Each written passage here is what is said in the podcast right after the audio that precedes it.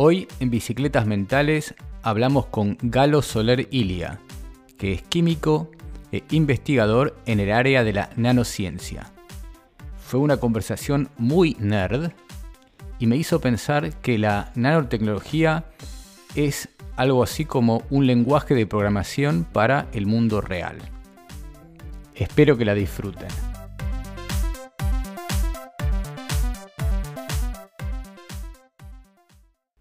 Galo, si hoy tuvieras 18 años, ¿estudiarías química o estudiarías otra cosa?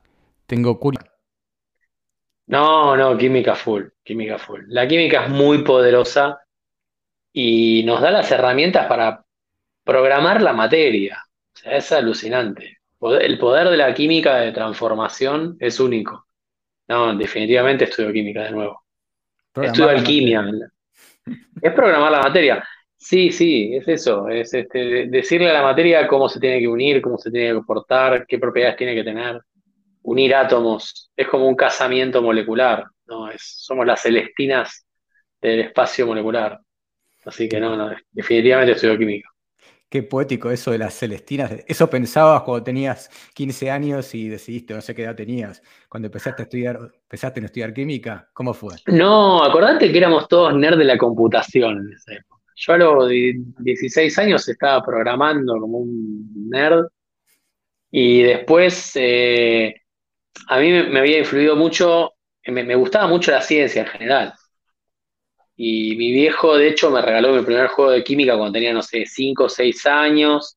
Quemamos la mesa del comedor, hicimos unos experimentos re locos que sacaban humo y quedé muy flasheado con la química.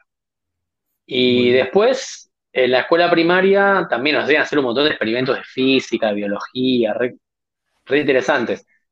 Y eso, visto en retrospectiva, habíamos aprendido un montón el, método científico desde las bases cuando teníamos nueve años. Eso está bueno. A los pibes de hoy, pobres, les enseñan unos libros que parecen una declaración de la ONU. Por eso no siguen ciencia los pibes, porque les enseñan algo digerido, papillado, todo, un puré, un puré de, de burocracia científica en lugar de enseñarles ciencia. A nosotros nos enseñaban, nos hacían recoger algas, arañas, todo eso y, hacer experimentos divertidos. Y por eso me marcó mucho la, ciencia experimental de la química. Y en el Buenos Aires teníamos eso, teníamos la posibilidad de ir a los laboratorios y, y siempre me gustó mucho. Pero la verdadera definición por seguir la carrera de química, en realidad, la tuvimos con este, en, una, en el aula del Colegio Nacional de Buenos Aires, y te acordás de ese aula gigante, ¿no? Aula magna. ¿Cómo no? Un año que había esas charlas de orientación vocacional y nosotros, con mi amigo Jorge Ganopolgi, que seguramente te acordás, sí, de Jorgito, que está en Canadá, queríamos seguir algo llamado ingeniería genética, que era como re loco, que es lo que hoy sería biología molecular y no sabíamos dónde se estudiaba eso, entonces caemos un día, o sea, nos gustaba la ciencia, nos gustaba todo, pero queríamos seguir ingeniería genética. Y íbamos a esta reunión así gigante en aula magna del Buenos Aires con 600 personas, los profesores de la, de la universidad que te decían, vengan a mi carrera, qué sé yo, y nadie nos respondía a la pregunta. Había un bioquímico, había, había un ingeniero, el ingeniero tan ingeniero que le preguntaron qué es la ingeniería genética y dijo, no, no es ninguna ingeniería que yo conozca. Imagínate. Y de repente salta un señor grande del público y con un acento alemán muy profundo dice que en realidad la ingeniería genética era la química, porque la química es la ciencia más importante. Y se puso a hacer un discurso sobre la química con un acento alemán. Imagínate un pibe de 17 años que quiere ver su futuro, ve un chabón alemán que parece salido de las películas de guerra, que le dice que la química es lo mejor del mundo y que su hijo estaba en el laboratorio de Watson, que se iba a hacer el, doctorado y que era el mejor del mundo y que la, él era químico, su hijo era químico, era así como, viste, Darío y Jerjes, los reyes eh, de la química, es fantástico. Y nos miramos con Jorge y dijimos, este tipo está loco, hay que hacer como él, hagamos química. Y seguimos química. Qué buena historia. No, la historia no termina ahí. Diez años después, Esto fue en el año 86, ponele 87. Diez años después, por ahí le cuento esto a mi novia de ese entonces, porque éramos nerds. Con mi novia estábamos tirados viendo cóndores en un lugar del sur. Y, y ¿cómo seguiste la carrera? ¿Qué sé yo? Y dice, no, mira, me pasó esto. Y el tipo que estaba hablando, y pienso y me acuerdo de la escena, ¿viste? Me acuerdo de un tipo de bigote con acento alemán. Y digo, era tu viejo. Era el padre de aquella novia que hoy es la esposa y madre de mis tres hijos. Ah. O sea, lección del día. Lección del día, si querés casar a tus hijas, tenés que ir a colegios a dar charlas sobre química. Yo lo hago periódicamente a ver si encuentro marido para mis hijas.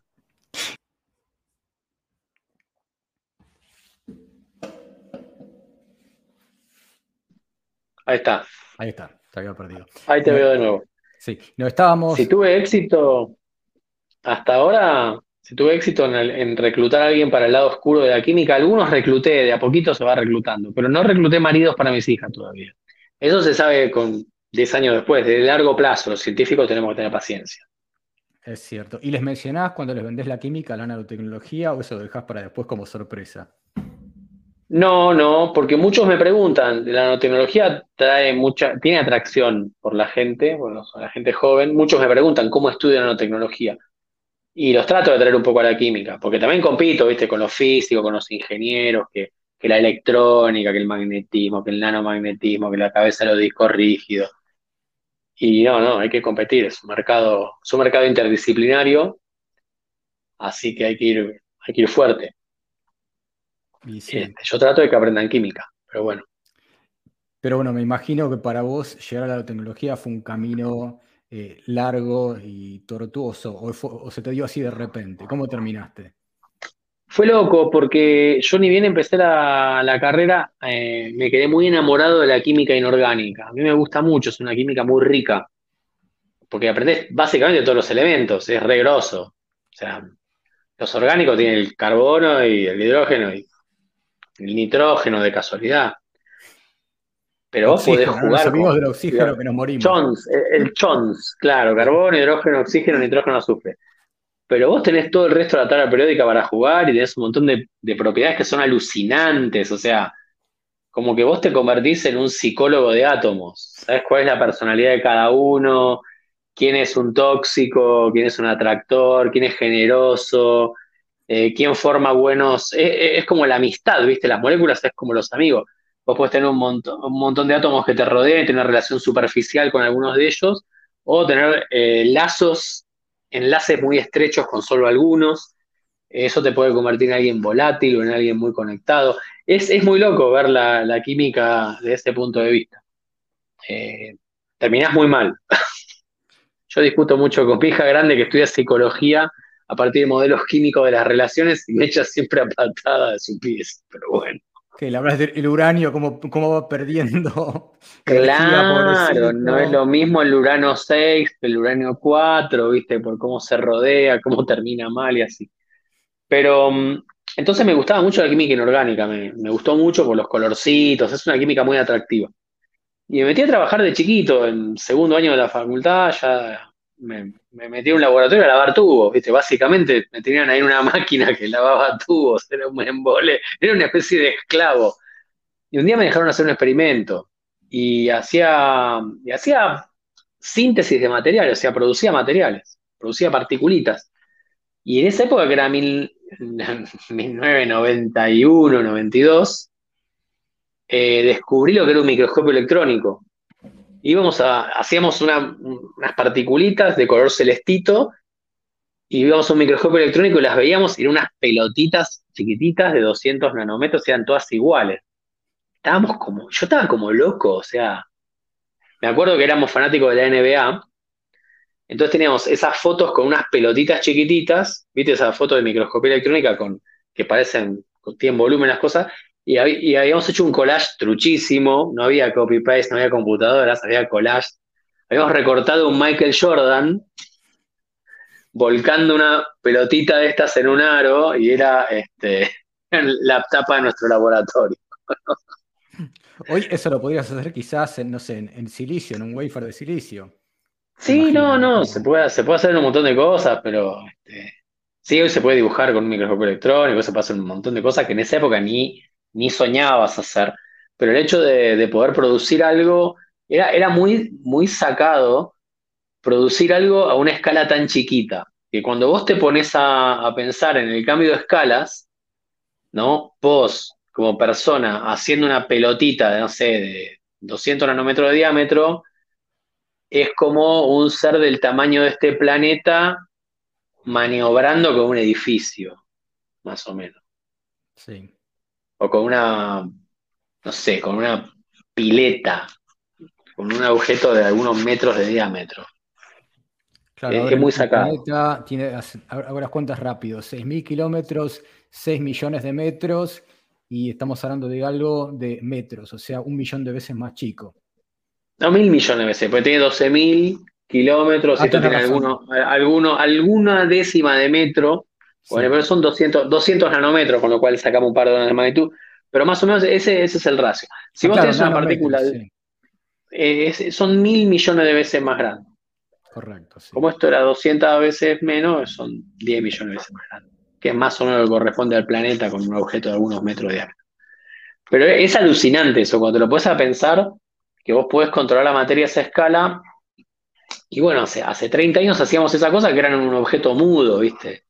Era una partícula, era un embol, era una foto linda, esa partícula catalizaba reacciones, hacía cosas, pero hoy en día te diría 30 años más tarde, le estamos dando conciencia a esas partículas. Conciencia. Estaba haciendo, estaba haciendo robots prácticamente. Estamos haciendo robots. Estamos haciendo robots. Y, eso es alucinante. O sea. Me acordaba cuando, me preparaba para esta charla de la película esta, no sé cómo se habrá llamado en castellano. Fantastic Voyage, ¿no? Esa, del submarino, los tipos que los Había un jueguito. Sí. Se enseña con Raquel Welch incluso. Sí, la voy a, voy a contar un poco para la gente que por ahí es un poco más joven que nosotros, Ejem, y no la conoce. Era una película en la cual eh, reducían un submarino a un tamaño en que lo podían meter en una jeringa e inyectarlo para meterse en las venas de una persona para ir a, no me acuerdo qué es lo que iban a hacer, por si te acordarás vos, pero bueno. Iban a curar alguna enfermedad, sí. Sí. Este, y, y bueno, hoy quizás eso no sea, salvo las personas, que no las vamos a reducir, pero el hecho de meter cosas en un torrente sanguíneo ya es más realidad, ¿verdad?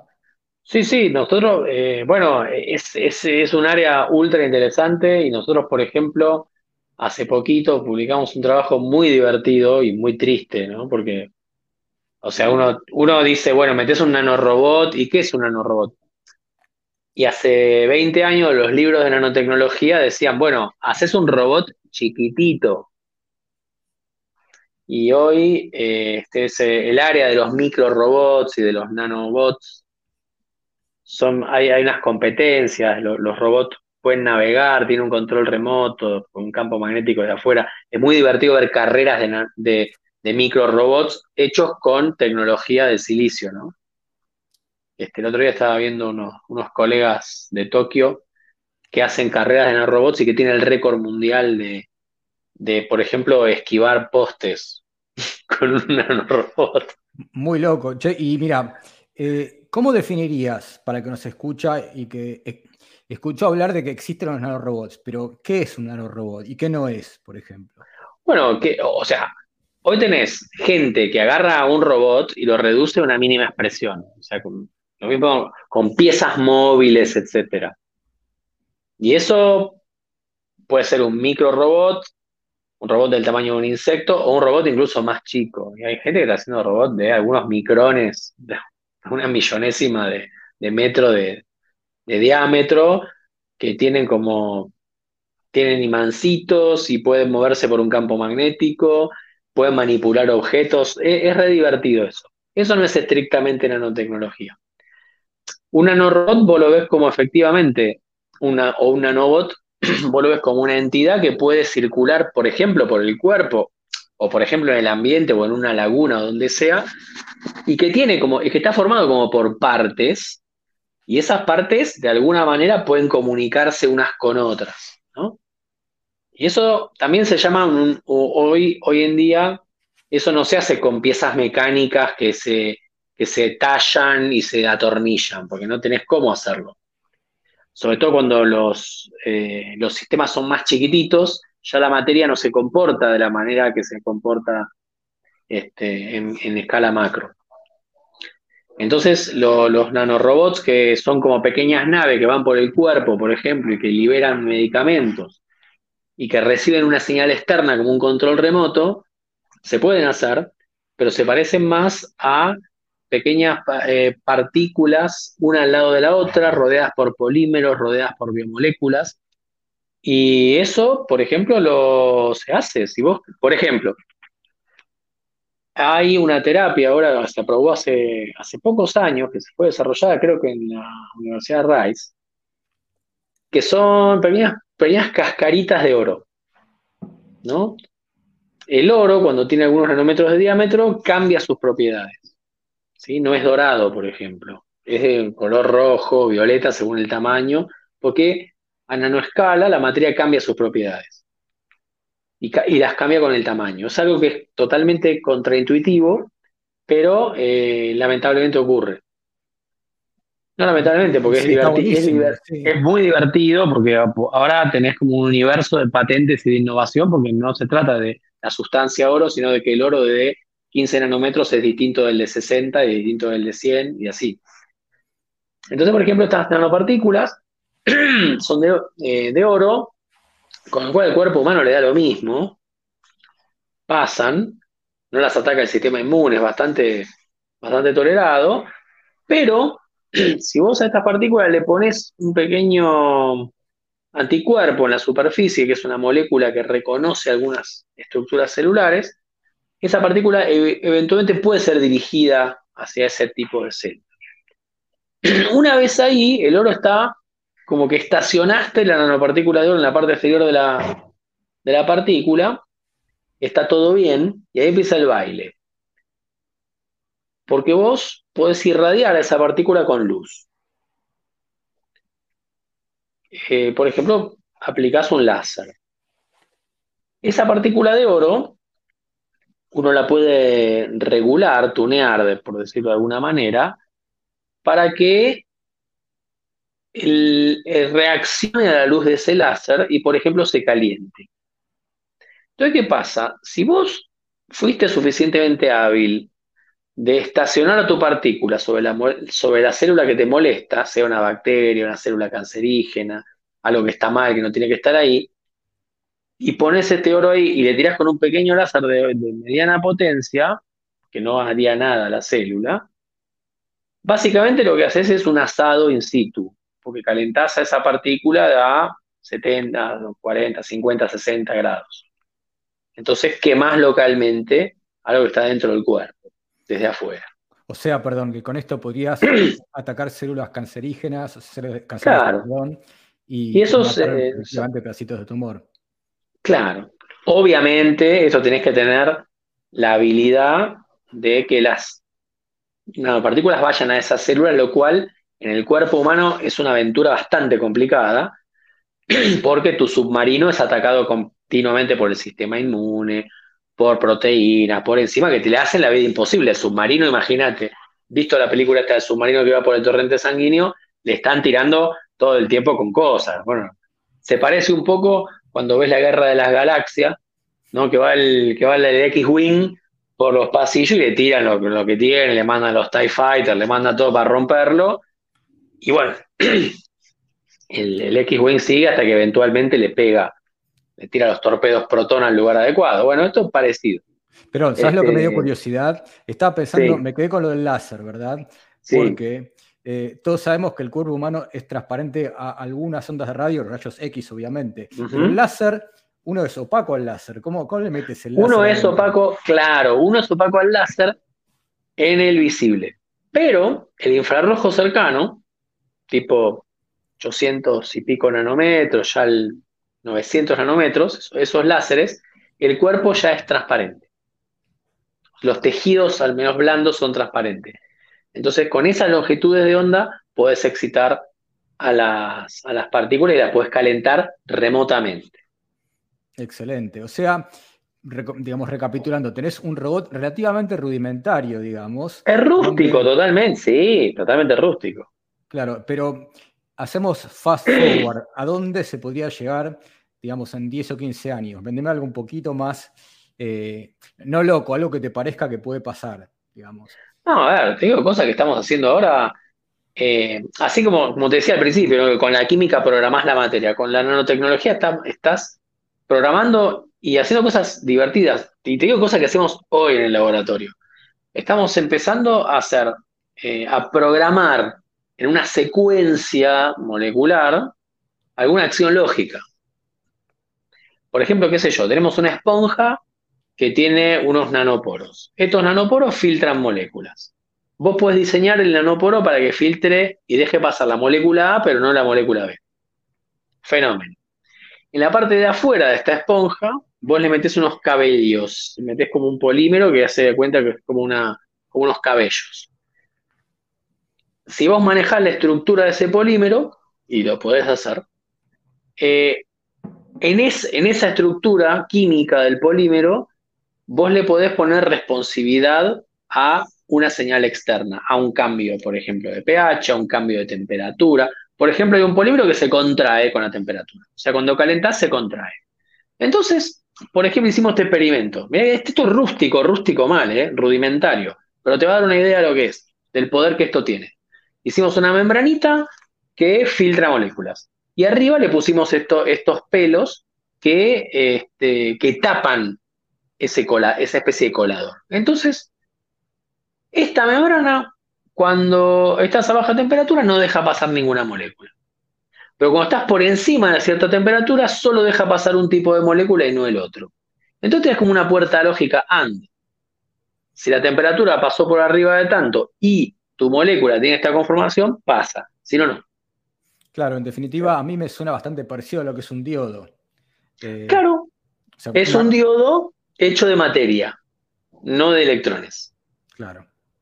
Es un, eh, entonces, ya poder replicar estructuras lógicas en algo tan sencillo como un pedazo de vidrio y un pedazo de plástico, porque en el fondo es eso lo que estamos apuntando, es alucinante.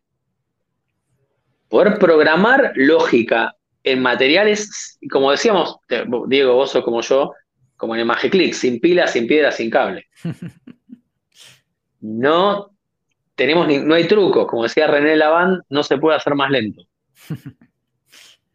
Eh, vos poder impartir, armar un sistema o pensar un sistema que tenga lógica, que tenga una puerta OR, que tenga una puerta AND, que, puedas poner en serie cosas y procesos, ya se parece a, una, sustancia viviente siendo completamente sintética. Y yo creo que estamos yendo para ese lado. ¿Sabes a qué me hace acordar esto? Eh, hay un podcast acá bastante conocido, acá digo en Estados Unidos, en, la esfera angloparlante, eh, donde entrevistan así gente de ciencia, se llama Lex Friedman, el entrevistador, y en uno que escuché hace unos meses había una persona, creo que se llamaba Michael Levin, no sé si lo escuchaste pero el tipo se había hecho una especie de impresora 3D de moléculas y quería hacer vida artificial. Y lo escuché, o sea, me acuerdo que lo escuché y obviamente no me quedé mucho con los detalles, pero me suena un poco parecido o, o similar a lo que estás diciendo vos. O sea, que podrías haciendo un poco de fast forward, quizás crear eh, que se autorrepliquen como el ADN, no sé, o sea, esa lógica la podrías hacer, ¿no? Sí, sí, bueno, de hecho, hoy en día tenés como una paleta de cosas. En, nano, y, la nano se mezcla un poco con la química, con la biología, con la física, porque tomás herramientas de todos esos campos, ¿no? Vos tenés, por ejemplo, el ADN origami. Vos sabés que el ADN biológicamente es, se usa para guardar información como una biblioteca. Pero hay unos, hay unos tipos, acaba de fallecer uno de ellos, uno de los grandes creadores de ADN origami. Hay gente que ve al ADN como una molécula que tiene una cierta secuencia y esa secuencia se puede regular y eso puede regular la forma que tiene ese ADN. Entonces lo crean de manera tal de generar como un origami, una, una, una parte plana, como una balsa, ¿viste? Ponen las bases del ADN de manera tal que formen como un arreglo, como una balsa, este, bisagras, cosas alucinantes. ADN origami es un tema espectacular. Y eso te permite agarrar una bacteria, meterle este, en, su, en su código genético que produzca ADN origami, y que ese ADN origami sea un pequeño bloque de construcción nanométrico con una morfología determinada. Te pones a buscar, hay estrellitas, hay Pac-Man, hay de todo. O sea, combinando herramientas de la biología molecular con herramientas de entender los plegamientos de estas moléculas en función de su secuencia, puedes hacer objetos a partir de objetos biológicos, y esos objetos tienen cierta función física. O sea, ahora el ADN no es más una molécula que, lleva información genética, es una molécula que lleva información posicional. Y como tal es un objeto. Y haces un sillón, si querés, haces lo que te, dé la gana. Entonces, eso es, lo alucinante de hoy en día. Hoy hay tal control sobre las estructuras moleculares y sobre las estructuras nanométricas que prácticamente puedes hacer lo que, vos quieras y combinarlas. Y de alguna manera, yo creo que la próxima generación, o sea, en la primera generación de nanomateriales, estaba todo el mundo recopado y cuando hoy ves una pantalla plana de una buena tablet o de una buena tele QD, vos estás viendo ahí eh, partículas nanométricas en acción que son iluminadas y que emiten luz de un, muy fina cosa que te es una altísima definición y unos colores muy sharp, ¿no? Perdón, contanos qué es QD. Bueno, eh, a ver, ¿por dónde empezamos? Eh, hay pequeñas partículas, ¿sí? Que, tienen la... Hay materiales, llamados semiconductores, que, bueno, Silicon Valley vive de eso, que tienen la particularidad de poder controlar muy bien la corriente eléctrica. Y a partir de eso nace la industria electrónica. Pero también los semiconductores se usan mucho en la industria de iluminación, de los LED, por ejemplo. ¿Sí? Lo único que haces es este, utilizar, este, en vez de usar las propiedades meramente electrónicas, usar las propiedades ópticas de los semiconductores. Los semiconductores pueden absorber luz y emitir luz. Y los LED, por ejemplo, están hechos de semiconductores, en los cuales básicamente vos inyectás corriente y esa corriente se transforma en luz por un proceso cuántico. Eh, entonces un semiconductor puede emitir luz. Muy bien, un, un semiconductor nanoestructurado, chiquitito, puede emitir luz de diferentes colores según su tamaño. Esto, perdón, a esta altura del podcast es un acto de fe, pero este, está en todos los libros, por decirlo de alguna manera. Eh, ¿Qué ocurre con esto? Son pequeñas partículas, es una vos tenés una tinta, básicamente, y esta tinta hecha de un mismo material de distintos tamaños, emite colores del rojo, del verde, cian, amarillo, lo que se te dé la gana, según el tamaño. Y lo puedes imprimir eso, lo que te abarata muchísimo las pantallas. Antes tenías que hacer un arreglo de LEDs, dibujar el arreglo de LEDs, integrar todo eso. Hoy en día es plaf, lo imprimís. Chao. Entonces, y no solamente eso, sino que es eh, sencillo de hacer es muy brillante y dura mucho. Cuando decís lo Entonces, ¿te referís a una impresora 3D? No, no, directamente lo, pintás sobre una pantalla. No es tan sencillo como pintar, pero más o menos parecido. Pero lo imprimís de forma bidimensional, digamos. Sí, sí, eh, digamos, impresora de tinta, tu, elemento, tu elemento que emite luz ya no es más un, un LED, circuito electrónico, sino que es una partícula que está puesta arriba de una lamparita. Y perdón, ¿cómo queda eso desparramado en píxeles? Y de la misma manera que usar los píxeles de LED. Te vas a tener que poner un, un cristal líquido para que abra y cierre ópticamente eso y se vea ese píxel. Lo que tiene ese píxel es que en vez de estar formado por un circuito electrónico, que tiene cierta complejidad, está formado por algo muy barato, que es un backlight, ¿sí? Y una partícula que brilla mucho cuando le ilumina. Es más, el 99,5% de la luz que recibe, recibe luz violeta o luz azul de un backlight y emite rojo, amarillo, verde, azul, según el tamaño. Entonces es muy sencillo el asunto. ese tipo de tecnología la ves en las teles que se llaman QLED o QLED. Claro. Por Quantum LED. Y eso, esos puntitos, eso, esas particulitas que emite luz se llaman quantum dots o puntos cuánticos. Y son una de las nanotecnologías que se usan hoy en día en, pantallas planas, porque son relativamente baratas de hacer, son muy eficientes, son, son duraderas y son sobre todo muy eficientes energéticamente. Calientan mucho menos la pantalla y así. Bueno, entonces, eh, todo esto, esto eh, todo esto nos ocupó los 90, los 2000, los 2010, todas estas propiedades, es decir, wow, qué loco, hacer partícula de 2 nanómetros te da una luz de color violeta y hacer una de 8 te da color rojo y todos los tamaños intermedios te dan el medio.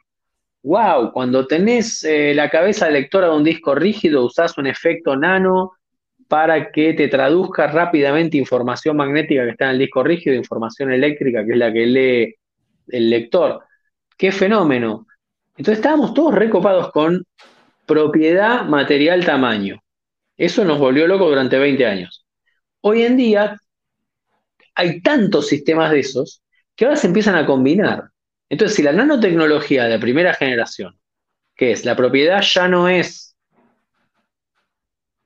la propiedad relacionada al material, sino la propiedad relacionada al tamaño de la forma del material también, por lo cual, imagínate, en tu eje tecnológico te da como dos dimensiones nuevas. Ahora, no solo tenés ese material que tiene propiedades diferentes y nuevas según su tamaño, sino que lo puedes combinar infinitamente con otros materiales y las combinaciones resultantes de esos materiales te dan más y más dimensiones. O sea que ya esto escala de, de maneras alucinantes. Y eso es lo que llamamos nanosistemas, donde, por ejemplo, pones una particulita que cuando la iluminas se calienta, la rodeas con un polímero que cuando se calienta se achica y haces una partícula que se, como un iris de un ojo, que cuando le pegas un poco de luz, esa partícula se achica. Entonces, ahí empezás a, trabajar realmente con la transducción de información de, un, de una molécula a otra o de una región molecular a otra. Y entonces eh, eso es sumamente interesante. ¿Sabes qué? Yo te escucho hablar y lo primero que me viene a la cabeza es imaginarme todo lo que se puede llegar a hacer con el cuerpo humano eh, en los próximos 10 o 15 o 20 años. Y estaba pensando en, en nuestro cuerpo, obviamente vos hablabas del ADN y tiene todas las limitaciones de que se va deteriorando con la edad. Ahora tenemos, por ejemplo, reemplazos de, de partes, como por ejemplo la rodilla o una cadera, que son cosas muy toscas. Y me está imaginando, no sé, un sistema que se te mete en el cuerpo y te desarma eh, alguna parte que esté medio rota y te, compagina, ¿eso podría pasar?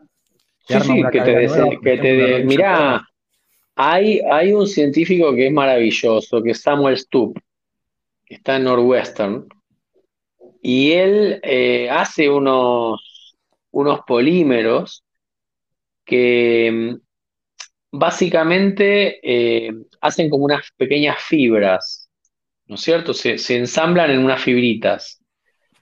Solo que estas fibritas, en la parte de afuera, tienen unos, unos residuos moleculares que están seleccionados de manera tal que le indican al cuerpo humano que en donde esa señal molecular está, comiencen a construir arterias o comiencen a construir nervios.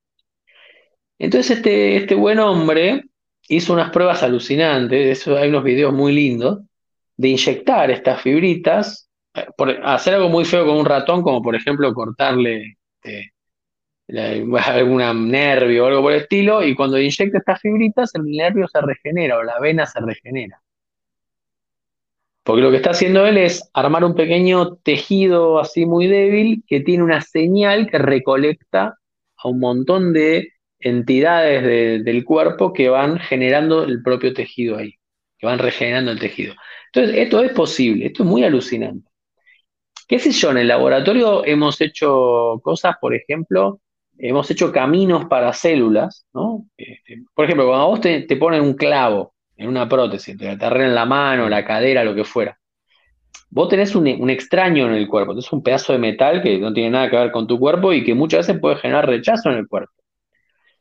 Entonces, muchos de los esfuerzos que hacen hoy en, en en prostética, es poner, tratar de adecuar la, capa de el, clavo de metal al cuerpo humano.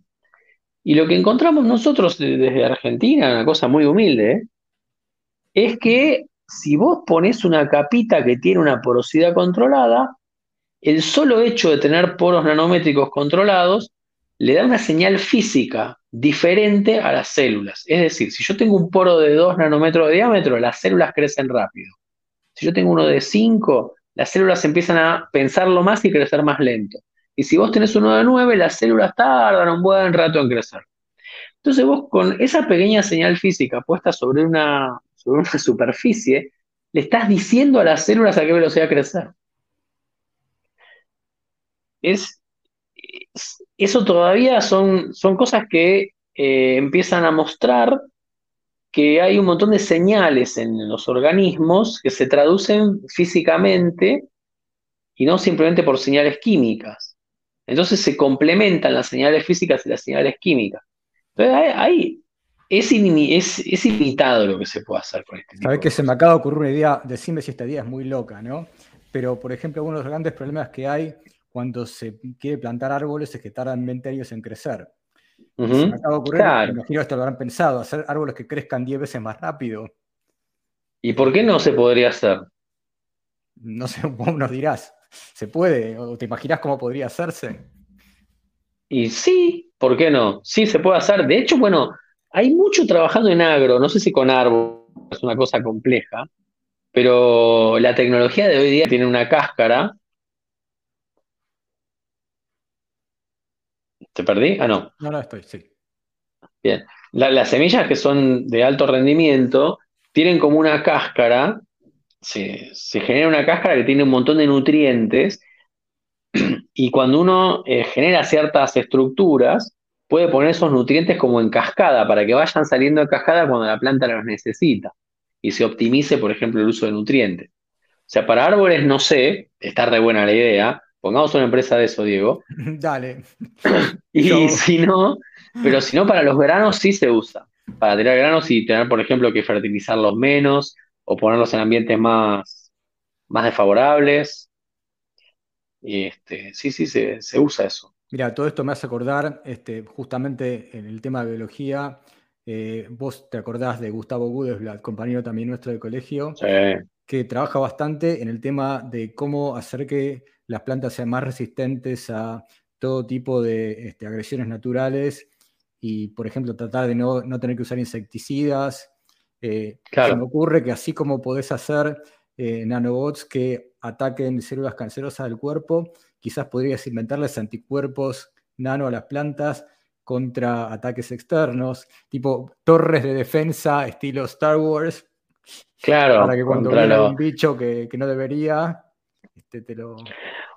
Bueno, vos sabés que se hace mucho, eh, se trabaja mucho en lo que se llama dosaje, dosificación controlada o dosaje controlado.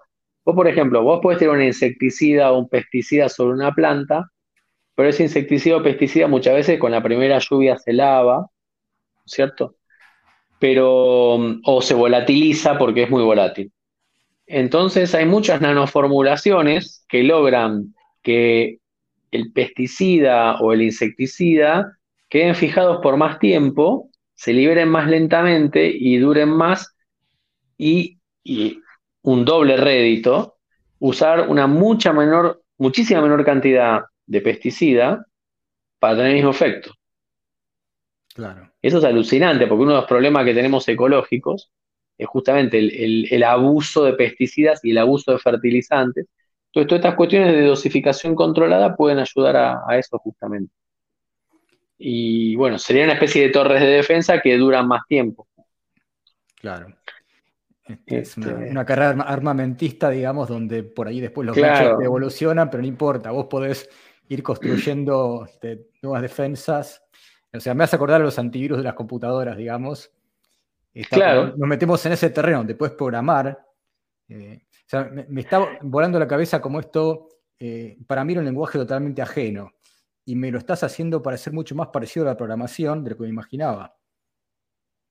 Es que es programación, porque cuando vos entendés cuáles son las... Eh, es programación, solo que la lógica es levemente diferente, pero hoy la conocemos. O, sea, es conocer un montón de reglas de combinación y después llevarlos a una nueva lógica cuya estructura es la misma que la lógica que nosotros manejamos, o la podemos hacer parecida. Y una pregunta, por ejemplo, vos, así como uno, este, se me ocurre un paralelismo medio bobo, pero así como uno tiene un lenguaje de programación, tu lenguaje, bueno, tiene una cierta cantidad de instrucciones.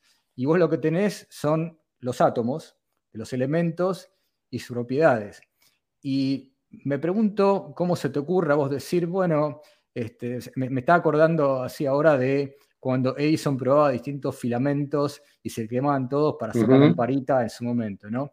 Me pregunto si ustedes dirán, bueno, acá esto con tungsteno no funcionó, vamos a probar, no sé, eh, cualquier otro elemento. Eh, claro, bueno, ah, claro. Ahí, bueno, ahí hay una cosa que es muy interesante. Como te decía, bueno, está, eh, hay un cuento de Borges que a mí me gusta mucho, que es la Biblioteca de Babel, ¿no? ¿Te acordás de ese cuento? Dice que hay un número infinito de libros y cada libro tiene un eh, potencial, todas las combinaciones posibles de todas las letras. Entonces está escrito no solo el Quijote, sino todas las variaciones del Quijote y los Quijotes que no fueron y todo. Y ahí, bueno, entonces cuando empezás con estos sistemas con muchas combinaciones, ya diverge todo, es todo muy grande. Entonces, ¿cómo encontrar información? Y ahí entra algo que es muy interesante que todos estos temas de ciencia de datos e inteligencia artificial aplicados a todo este tipo de sistemas. Entonces, por ejemplo, vos podés hacer desde algo muy bastante sencillo desde el punto de vista de, una especie de data mining, decir, bueno, de lo que hay publicado, ¿qué nos muestran las publicaciones? ¿Para dónde está yendo este campo? Por ejemplo, yo quiero hacer fotosíntesis artificial. ¿Qué es la fotosíntesis artificial? Usar la luz para generar moléculas y las moléculas arbitrarias que vos quieras. Bueno, entonces vos podés hacer un data mining de, bueno, tengo tales sistemas de fotosíntesis artificial y han producido con cierto éxito o con glorioso fracaso tales moléculas. Bueno, entonces esto me puede mostrar el camino de qué combinaciones pueden ser útiles y cuáles no. Entonces el uso, el uso de estas herramientas modernas de minería de datos, de inteligencia artificial para evaluar este, perfiles, posibles caminos de un lugar a otro que no lo sepas, ¿no? Este tipo de, nuevas investigaciones puede ayudar a optimizar esas combinaciones o, hacernos encontrar caminos de una manera con cierta racionalidad. Eso por un lado. Y por otro lado, para los sistemas son un poquito más simples, y eso se, prueba mucho, eh, hay mucho desarrollo teórico, mucho desarrollo eh, de simulación molecular, de simulación supramolecular, que permite entender muchos procesos con mucha complejidad. Y trabajando, haciendo una, ida y vuelta, un feedback teórico experimental, vos podés obtener eh, cierta racionalidad aún en sistemas bastante complejos. Nosotros lo hemos podido ver eso. Te hago una, pregunta que se me acaba de ocurrir. Estaba pensando en eh, lo que nos pasó con la pandemia, ¿verdad? Y cómo, bueno, tuvimos en tiempo real el desarrollo de una vacuna. no sé si eso lo considerarías buena la tecnología o no, eh, pero bueno, cómo se, cómo se desarrolló esa sí. vacuna. Hay muchas que sí. Este, en forma computacional. Y estaba pensando en, este, porque se lo vi en una charla tuya también, cómo se puede aplicar ideas parecidas eh, para luchar contra cosas que no sean necesariamente virus, por ahí es más fácil con bacterias, y sé que ustedes hicieron algo de bacterias, pero me pregunto qué se puede hacer eh, a nivel no dentro del cuerpo contra los virus, sino a nivel ambiental. O sea, una cosa que estaría buenísima, que pensé mucho, o cualquiera lo pensó después de, COVID, es cómo se podría hacer en, una, en un ambiente, en una habitación, para neutralizar por ahí, no sé si un virus, pero cosas que estén en el aire, infecciones, en el piso. Ustedes me imagino que habrán pensado muchísimo en esos temas. Me encantó lo que dijiste, pero no escuché nada porque se cortó un poco. Lo repito. Eh, estaba eh, más que nada pensando en que, bueno, la vacuna la tenés en el cuerpo, ¿verdad? Y está bien, pues diseñar algo que se acople al sistema inmunitario, que reconozca el spike de la proteína spike del virus y demás, todo muy bien. Eso dentro del cuerpo. Pero afuera del cuerpo es muchísimo más difícil porque bueno, tenés que, primero que nada, tenés que encontrar virus en el aire o tenés que encontrar bacterias en el piso eh, y tenés que neutralizarlas en forma suficiente como para reducir la capacidad de infección de un virus o de una bacteria. Y me pregunto cómo ustedes se plantean ese problema eh, y, cómo experimentan, qué, cómo es el proceso de pensamiento para pensar en, soluciones donde, digamos, todo, todo vale. Tenés el mundo, tenés, no sé, eh, una puerta, un, este, un pasamanos de un colectivo, todo lo que la gente toca, todo lo que uno respira, todos los líquidos, un inodoro, no sé. La idea de desinfección, ¿dónde se aplica la nanotecnología a desinfectar y que nos enfermemos menos? Claro, eh, bueno, eso, eso se, se conoce desde hace un tiempo. Se sabe, por ejemplo, que la nanoplata, o sea, pequeñas partículas de, nanométricas de, plata metálica, que son de un color amarillo, eh, se usan como un antibacteriano súper eficiente porque, y, que no produce adaptación. ¿Por qué? porque los iones plata, ¿sí?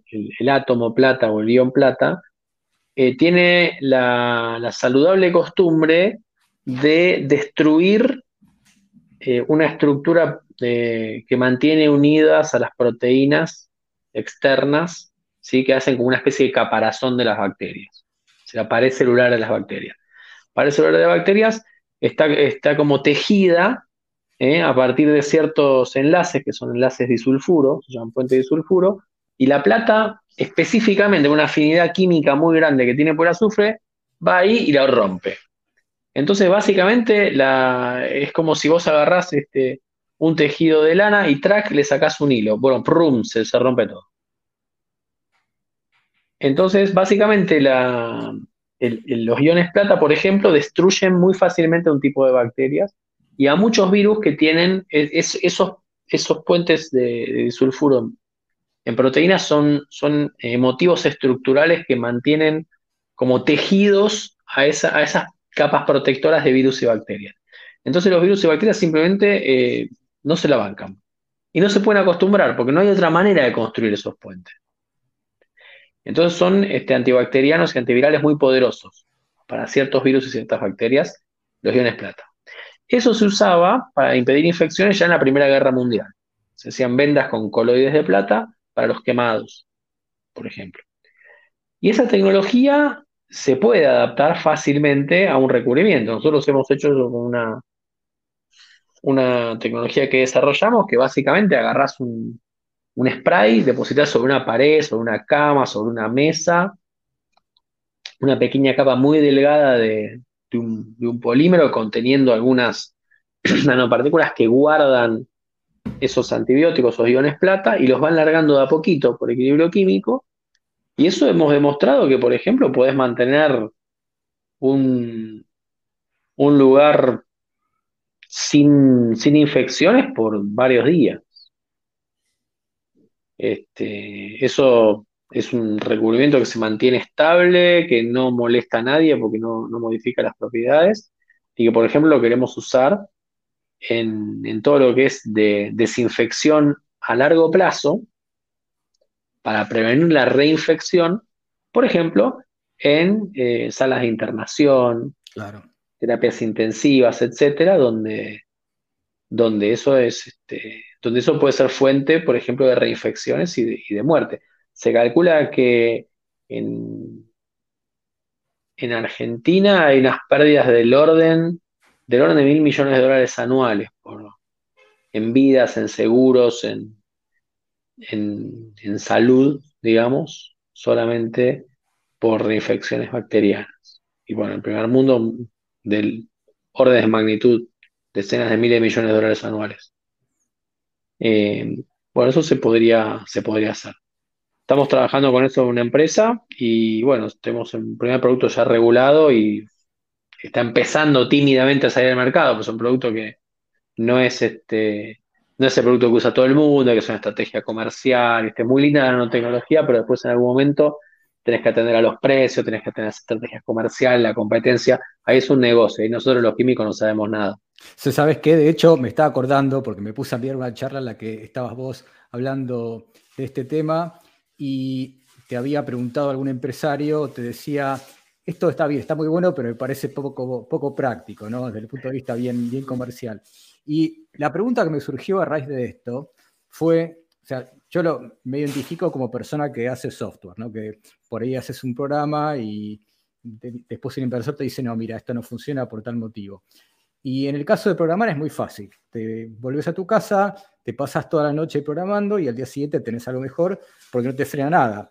En el caso de ustedes, me preguntaba cómo sería el proceso de volver a dibujar al pizarrón. En definitiva, por ahí me interesaba saber cómo es el proceso desde que se te ocurre una idea hasta que la puedes empezar a probar y cómo, es el, cómo son los tiempos, sobre todo. Claro, eso es cierto, digo, porque nosotros, eh, yo los envidio muchas a los programadores. Yo he sido programador cuando joven y sí, es así.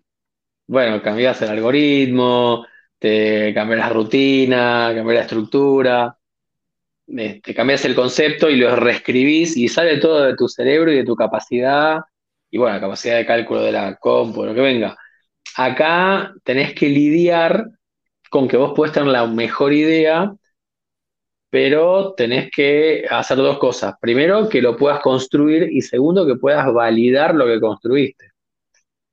Entonces, eh, hay unos pasitos más y hay unas etapas más en el medio pero sí, por ejemplo, nos pasó esto, esto que contabas, es, es muy cierto. Nosotros habíamos hecho unos hermosos vidrios que, se, que eran antibacterianos y unos hermosos ladrillos, unas hermosas, digamos, baldosas que eran antibacterianas. Y ganamos el Gran Premio Innovar de 2016, digamos, re contentos. Y pero claro, el primer industrial que nos vio me dijo, muy lindo todo, pero esto yo no lo puedo aplicar, me tengo que comprar tu baldosa y no te, no te pienso comprar tu baldosa porque es muy cara. Yo quiero algo que lo pueda aplicar. Y eso nos costó, o sea, conceptualmente no estaba lejos de lo que habíamos hecho, pero operacionalmente había que rediseñar completamente el producto. Ahora, el rediseño lo hicimos en algunos meses, no fue muy grave. Está bien. El primer rediseño. Después el segundo rediseño fue cuando dijo, es muy caro. Y ahí nos costó un poco más, pero lo bajamos el costo de, de un material clave, lo bajamos tres órdenes de magnitud, por ejemplo. Y ¿sabes cuál es la, pregunta evidente para mí, no? O sea, escucho que hablas en plural, porque obviamente tenés un equipo de desarrollo, tenés un laboratorio, y es muy interesante quizás para una persona como yo que se imagina el distinto tamaño que tiene que tener un equipo de software según lo que quieras hacer. Y estoy tratando de pensar en cómo es una analogía para los desarrollos que hacen ustedes. ¿Cómo está armado un equipo? ¿Cómo está armado un, laboratorio? No solo en base a gente, sino también en cuanto a equipamiento. En definitiva, si alguien viene y te propone hacer algo, ¿qué presupuesto necesitas? Eh, ¿Qué insumos usan?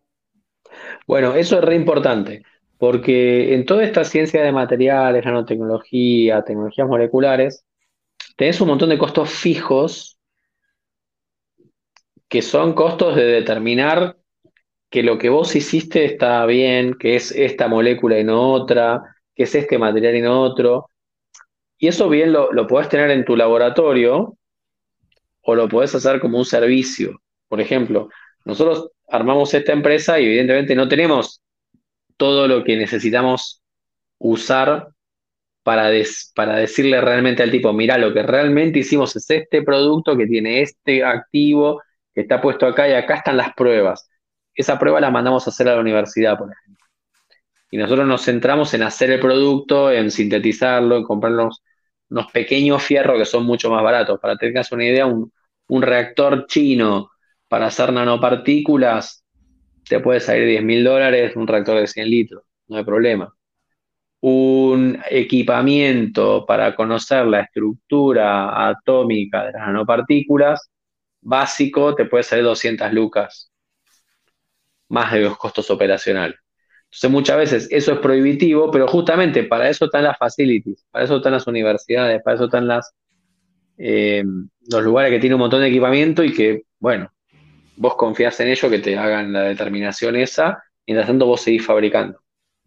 ¿Y ustedes en Argentina cómo están posicionados comparado quizás con otros países de Latinoamérica o con los referentes globales que me interesaría también saber cuáles son puntualmente en estos temas? Y los referentes globales en nanotecnología hoy en día son Estados Unidos y China, están peleándose para el primer puesto.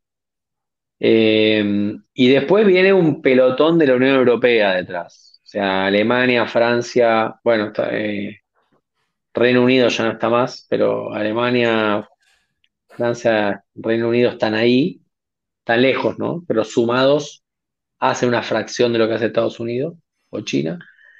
Japón, Corea están ahí, Israel está muy innovador también, están ahí, son, son, esos son los jugadores globales de las nano.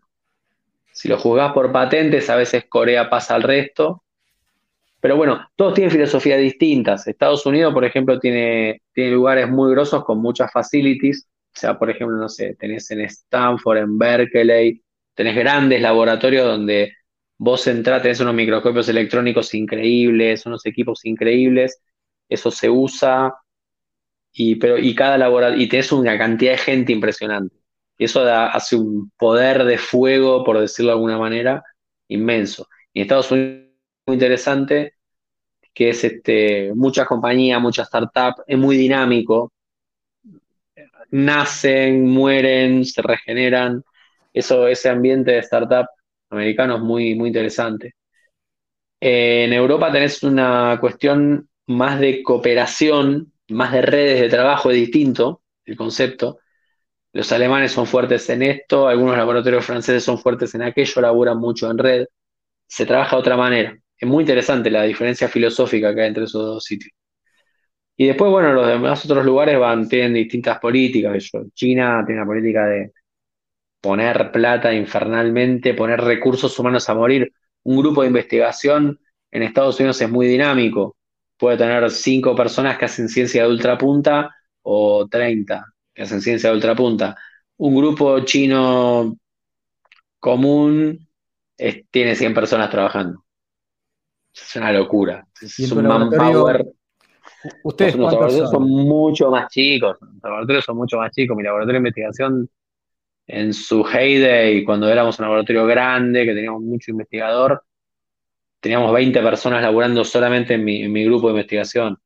Hoy en día mi grupo de investigación es más chico, está más fragmentado, somos unos 12 personas, más o menos.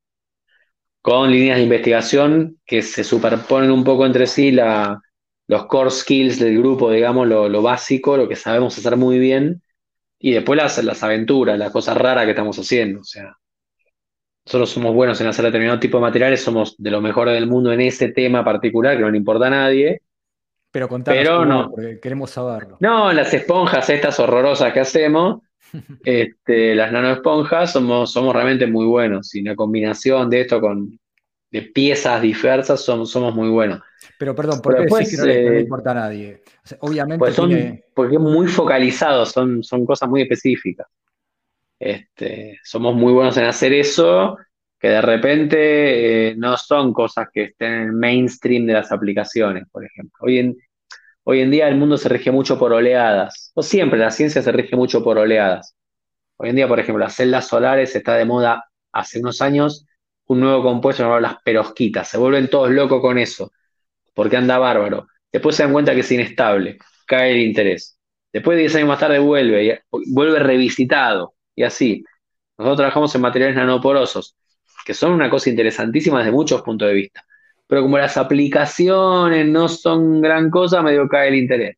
Pero las propiedades fundamentales están buenísimas. Entonces, a medida que aprendes más propiedades fundamentales, vas de nuevo a eso.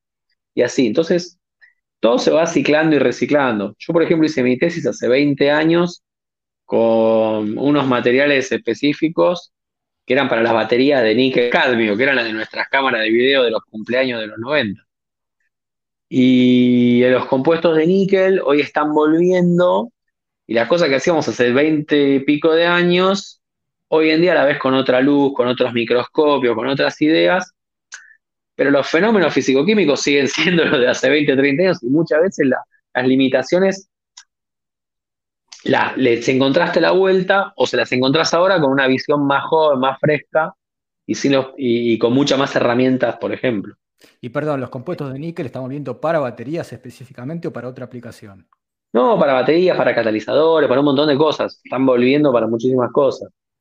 Sabes que me este interesa mucho el tema de las baterías, porque yo hace unos años estaba muy metido en el tema de los drones y las baterías que nosotros son las de polímero de litio, que Claro. tienen propiedades que imagino vos debes conocer bastante mejor que yo. Este, yo lo que, lo que sé es que, bueno, tenés la batería, que es un ladrillo de polímero de litio, que Mm. este, puede descargarse muy rápido, con lo cual es muy buena para algo como un drone. O Claro, tiene potencia. Claro, exacto. Puede descargar muy rápido. Este, no la vas a usar en una laptop porque no la necesitas. eh, pero para un drone que necesita descargar toda la, la carga energética en unos pocos minutos anda muy bien. Y, digamos, podría andar bien quizás para un auto, pero el problema que tiene es que son por ahí medio frágiles o se pinchan. eh, y, o sea, no sé cuán cerca estás vos de ese tema, pero es algo que a mí me interesa muchísimo porque en la industria de todo lo que es móvil es un limitante tremendo. Claro, claro. Sí, sí, sí, sí. No, y hay, bueno, es- no, no soy experto en baterías específicamente. Nosotros nos metimos en algunos procesos que no son tanto de baterías, sino son de generación de moléculas a partir de la luz. Como es en medio las plantas, ¿viste? Que generan glucosa a partir de dióxido de carbono y agua y luz, fotosíntesis. Y los procesos de, transferencia de carga son comunes, ¿no? En una batería vos cargas, descargas, el litio sube, baja, se sale del polímero, entra, va un electrodo, al otro, y ahí sí tenés los problemas de, de cuál es la, cuál es la permeabilidad, cuál es la velocidad, la, la velocidad de difusión, etcétera. Hay un montón de temas súper interesantes ahí. ¿Qué es lo que le pasa al litio? Si va hidratado, si no va hidratado, si, si va en la cadena de los polímeros, si va por fuera. Hay, hay mucho, mucho laburo ahí. He visto mucho laburo muy lindo últimamente de eso. Eh, pero bueno, ahí ca- ca- cada tipo de batería y su aplicación diferente es un mundo entero. ¿Sabes a qué me hiciste acordar hablando del mundo entero? Hace unos años, no sé por qué motivo, se había puesto muy de moda el tema de las baterías de grafeno. Que Claro, no lo conozco para nada, pero cuando se vi un video en YouTube de cómo hacer grafeno con una mina de lápiz. sí, este, sí, anda re bien. sí, Detergente, una mina de lápiz y una licuadora, básicamente. Sí, después vamos a poner el video en las notas del podcast para que lo, lo vea la gente, pues divertido. Pero me Muy quedé lindo. pensando en particular en eso, en los materiales que se hacen a partir de carbono, ¿no? Sí, Eh, y ahí, digamos, yo no conozco nada de ese tema, pero imagino que vos sabrás de muchas aplicaciones de lo lindo y lo bonito. que El carbono, me imagino, lo podés vender como una cosa muy bonita, ¿no? Y aplicaciones muy, muy interesantes, muy geométricas, muy estéticas. No, lo que tiene el carbono es que es recontra robusto también. Claro. Y que es, y que es relativamente fácil de hacer, o sea, eh, obviamente todos los estudios de muchas de las producciones de grafeno actuales van, la, la que hacen los físicos les encanta hacer algo carísimo siempre, ¿no? Depositar átomo por átomo de carbono sobre una superficie de cobre, todo Claro, perfecto. en realidad, perdón, por ahí teníamos que contar un poco qué es el grafeno, para los que no vieron el video todavía. Eh, así El muy grafeno, claro, básicamente es una laminita en la cual hay pequeños hexagonitos. en- de- es como un alambre tejido de gallinero con, con esos hexagonitos. Y imagínate que en cada punto de ese hexagonito hay un átomo de carbono que está unido a otros tres, ¿no? Entonces, el grafeno es esa lámina y lo, lo maravilloso que tiene el grafeno es que es una lámina de un átomo de espesor y muy, y muy a- largo y ancho. Hoy en día, que yo, Samsung te estaba haciendo pantallas táctiles de grafeno de, del orden de metro cuadrado, es una locura lo que se puede hacer hoy. O sea, un átomo de espesor por un metro es. Sí, es- la analogía del planeta, estamos pensando en una cosa ridícula. Es- como una- es una alucinante, es alucinante. sí, como si Sí. fuera poner una, una mesa del tamaño de un planeta, una cosa así. Más o menos, ese, ese es un delirio total. Es muy divertido. Y lo más divertido es que e- ese, ese arreglo de átomos es como una pista de patinaje para los electrones. Entonces, el grafeno es como un mantel conductor con una conductividad muy interesante, con unas propiedades muy interesantes de conducción y de absorción de luz. Entonces, por eso se ha hecho tan popular.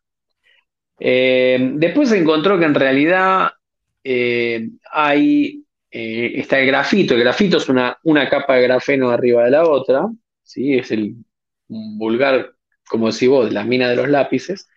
Tiene un montón de propiedades súper interesantes, la conductividad eléctrica. El grafeno es un poco más especial. pero había mucha expectativa depositada en eso. Hay cosas muy interesantes, hay una electrónica del grafeno que es muy interesante, este, pero pese a los esfuerzos que se han hecho, de repente sistemas más primitivos, más rudimentarios como grafenos no tan sofisticados, andan parecido y, en la práctica andan igual y en el fondo al final terminan siendo cachos de carbón. Pero sí, grafeno lo que tiene de súper interesante es que es un material que se puede usar para pantallas táctiles, pues varía mucho la conductividad con la temperatura local. Entonces vos cuando lo tocas o le cambias la presión o le cambias la temperatura con el dedo, entonces eso te genera una señal eléctrica muy, muy rápida. Entonces este, ahí hay depositadas muchas esperanzas. Eh, yo que no soy un grafenista, digo, se hubieran gastado la plata en otra cosa, pero bueno, la verdad que generó premios Nobel y es muy gracioso cómo se, cómo se descubre el grafeno, ¿no? El que quiera saberlo, eh, yo siempre leo, trato de leer siempre que puedo, de vez en cuando, las historias, los... En el sitio de los premios Nobel, siempre cada premio Nobel tiene bueno, tiene una declaración de la Academia Sueca de por qué lo eligió. Y de repente tiene también eh, una conferencia Nobel y un artículo del propio premio Nobel que dice su historia. Y el premio Nobel que le dan a André Heim, un científico ruso, que ahora trabaja en el Reino Unido, trabajó en Holanda mucho tiempo, es maravilloso. Se llama Un tortuoso camino hacia el grafeno. Y el que quiera aprender de, alguien con sentido del humor, ¿no? de cómo hacer su carrera científica, le recomiendo que vaya al sitio de los premios Nobel, se baje ese discurso de, André Game, que, es maravilloso, muy divertido. El tipo, los tipos, eh, André Game es un tipo muy creativo, y es la única persona en el mundo que ganó el premio Nobel y el premio Ig Nobel. El Ig Nobel, viste, es el premio que se lo dan al que hace pensar y hace reír al mismo tiempo. Sí, estaba justamente hace un par de semanas en el 2022 y había algunos que me parecieron bastante buenos. Después vamos a poner el link eh, para que la gente lo, vea si quiere, pero había algunos bastante buenos. Y, bueno, André Game era, el tipo hacía eh, experimentos de viernes a la noche, se llamaba. El tipo de viernes a la noche se hinchaba la bola y decía, ah, vamos a hacer un experimento raro.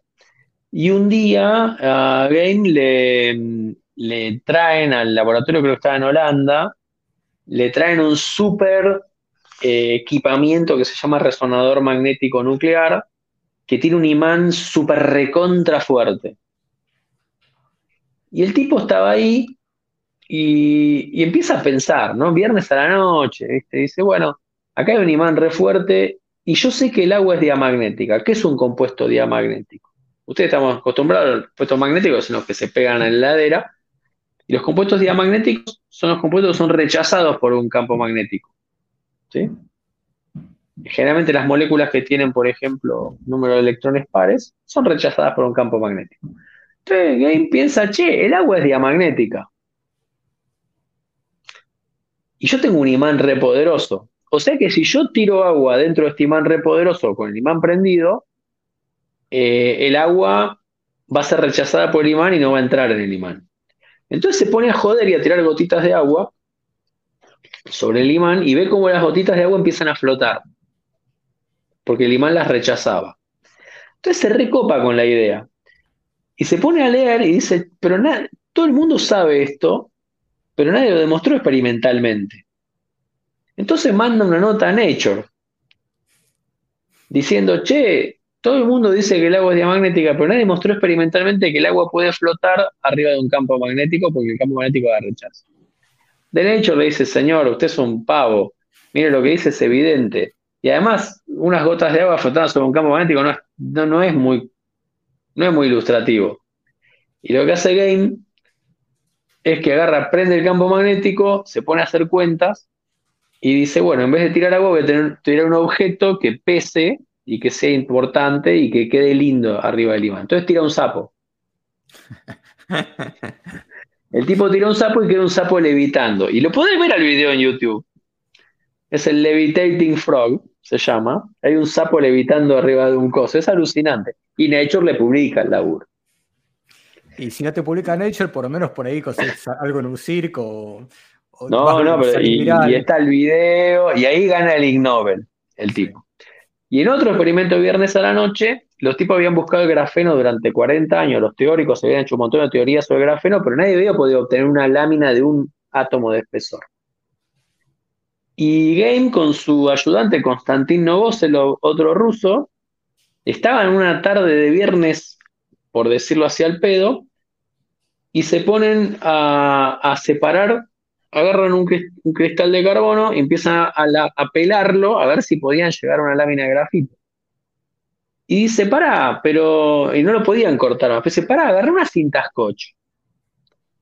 Pegásela y andás sacando una lámina, pegásela de otro lado y vas como delaminando hasta que. Y vamos midiendo las propiedades. O sea, los tipos hacían así: agarraban, tenían una, una laminita de grafito bien finita, agarraban la cinta scotch, tic, sacaban una lámina, medían las propiedades eléctricas, le daba la de grafito sacaban otra lámina, iban como, es, como tener una torta de mil hojas e ir sacando las mil hojas de a una, o de a muchas, pero bueno, querían sacar una sola de las, de las láminas de la mil hojas. En un momento llegan a tener una sola capa de grafeno, y lo miden y les da lo que tiene que dar el grafeno, unas propiedades raras. Y todo tipo publican, dice, ¿con qué lo obtuvieron esa separación? No, con una cinta scotch un viernes a la noche. Y Game te lo cuenta, te lo cuenta muy bien. Y el tipo gana el premio Nobel por eso, pues es la primera persona en aislar grafeno. Y el tipo tiene una cinta scotch, esa cinta scotch, la tiene ahí, porque es la cinta scotch con la que ganó el Nobel. Qué locura. Es maravilloso, los experimentos viernes a la noche. Eso suena para que después le sponsoree 3M, que es la que fabrica la cinta scotch. Claro. Artista exclusivo, científico exclusivo de 3M. y te hago una, pregunta, te tengo hace un rato largo, eh, pero hay una pregunta que te quería hacer. No dijiste que no eras grafenista, no eras grafenista de la primera hora. ¿Cuál es tu nanomaterial favorito, si existe? Me da curiosidad saberlo. No, mi nanomaterial favorito con el que me he alimentado los últimos 20 años es el óxido de titanio. Es un material que me gusta mucho. Este, especialmente hecho, hecho bizcochuelo, digamos, con unos poros muy chiquititos que los puedo controlar y con moléculas adentro que tienen propiedades muy interesantes. Pero ese es el material que, que más conozco. Después he trabajado con bastantes átomos de tabla periódica. Yo cuando miro una tabla periódica digo, ah, mirá, ¿viste? trabajé con cobre, con níquel, con zinc, con titanio, circonio, este, silicio, aluminio. Este, trabajé con bastantes elementos de la tabla periódica, oro, plata. ¿Qué porcentaje? ¿El 40? No, no, no, no. Un 10, 15%. Pero es un montón, ¿eh? Porque hay, yo que me acordaba de la tabla periódica, me puse a ver la tabla periódica así como repaso, y vi que aparecieron elementos dementes que no existían al final de la tabla, que me imagino que deben ser medio artificiales. Ah, esos son artificiales, sí, esos, eso son los para mí que no existen, para mí que te lo ponen simplemente para, para decirte. Que por ahí duraron un pico segundo, pero bueno, está bien, existió. lo generamos. Sí, sí, sí. Lo generamos, lo vimos, lo anotamos. Sí. No sé ni cómo se llama el nionio. Sí, sí, el dubnio creo que me. El, sí, el, ciborgio, sí, hay unos espantosos. Esos que los aprovechan para ponerles nombres de, de personas célebres que merecen su nombre en la tabla. Y claro, claro, claro, claro, claro. De hecho, acá en California tenemos algunos, tenemos el Berkeley. ¿En California tienen? En California, el Berkelio. Sí. Por este, Berkeley. Sí. ¿Tenés algún este. elemento más cercano a tu corazón? Eh, bueno, sí, el galio. Obvio, y sabés que el galio es el elemento 31 y el 31 es mi cumpleaños, el 31 de mayo. Así que estoy predestinado. Predestinado. Yo lo conozco. No solo fue el alemán, sino se fue. El, el arseniuro de Galio. Claro, bueno, el señor de Galio. Ahí tenés. Sí. el, el, famoso 3.5. Sí. Este 3.5, ¿por qué?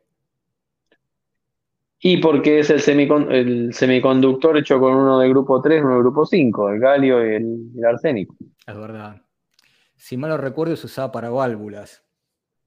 recuerdo Posiblemente, y, se, y sí, también se usa en óptica y algunas cosas. Sí, sí puede que me equivoque. Son esas cosas que te quedan. En LEDs, en ese tipo de cosas se usa también. Sí. Eh, te iba a preguntar una última pregunta para, no torturarte. Es, un lujo tenerte, honestamente. O sea, pocas veces este, uno tiene la posibilidad de entrevistar una persona con la trayectoria que tenés vos, sobre todo gente que recién empieza en los podcasts como nosotros. Y bueno, te haría mil millones de preguntas, pero más que nada lo que te quería preguntar es eh, cómo viene el talento que tenés en tu laboratorio, de dónde sale, de las universidades argentinas, cómo, cómo lo retenés, eh, de qué disciplinas vienen y cómo los, qué, pitch, cómo les pitchás que te vengan a trabajar con vos.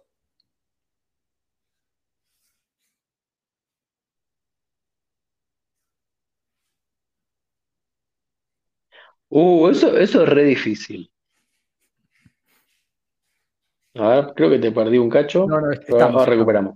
Eh, eso es difícil, depende mucho de las épocas. Hoy, hoy está difícil particularmente porque no tenés, eh, bueno, mundialmente se ve que no hay muchos recursos humanos dando vueltas y muchos se van a compañías que ganan mucho mejor que en la ciencia, en Argentina sobre todo.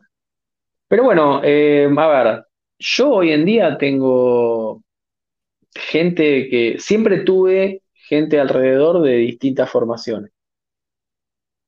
Empecé por la química, porque la química es lo más inmediato, pero después tuve, no sé, ingenieros en materiales, físicos, este, algún biólogo también, algún biotecnólogo.